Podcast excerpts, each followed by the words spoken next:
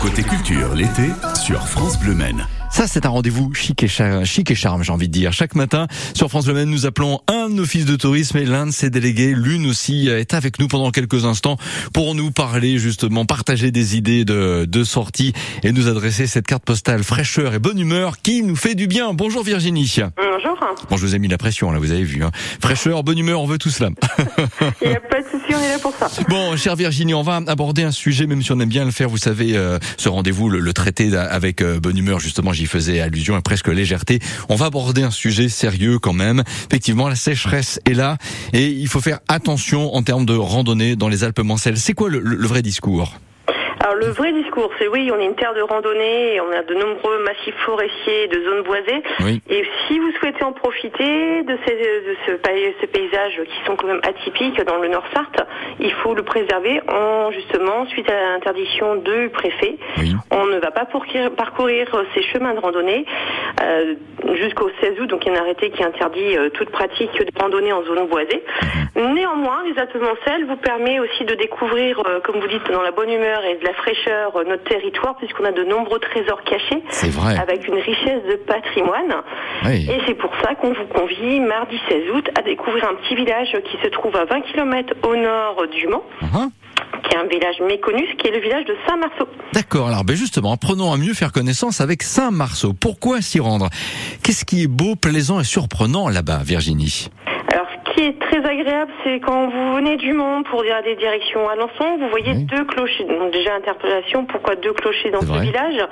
C'est tout simplement, comme tout village, vous avez une église d'un côté, et de Oui. l'autre côté, vous avez un prieuré. Mhm. Donc il faut savoir que ce prieuré a été construit au XIe siècle, et à l'origine, il y avait seulement un seul moine qui occupait ce prieuré. Et seulement au XVIe siècle que le prieuré a été développé. On y a rajouté donc un logis, une chapelle.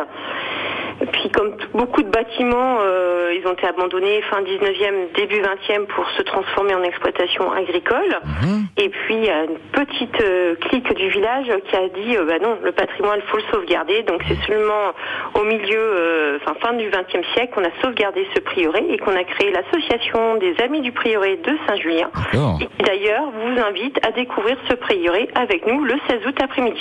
Il y a un atelier qui s'intéresse à la céramique là-bas avec un nom particulier, lequel L'atelier Pacha. Alors Ouais. l'atelier Pacha se trouve à deux pas de l'église dans l'ancien théâtre de Saint-Marceau. Donc pareil, il y a un patrimoine à découvrir pour à la fois le bâtiment, mais pour euh, surtout rencontrer ces deux artistes qui sont quand même euh, euh, connus dans le secteur. C'est Delphine Dieu, Oui. qui est illustratrice, créatrice de luminaires et céramiste, euh, qui fait des choses très hautes en couleur, et Paul Bobetta. Donc Paul Bobetta, c'est un artiste d'origine uruguayenne, euh, qui est quand même des sculptures euh, un peu partout dans le monde. hein. Je, quand je le dis, vous, si vous découvrez ce village, vous serez surpris, Mhm. euh, agréablement surpris de cette, euh, cet artiste. Et il y a des œuvres qui sont visibles de, de cet artiste en Sarthe, puisqu'on retrouve au domaine du Gasso, donc qui est aussi un pôle d'activité que je vous conseille à découvrir à Saint-Léonard-des-Bois Ouais.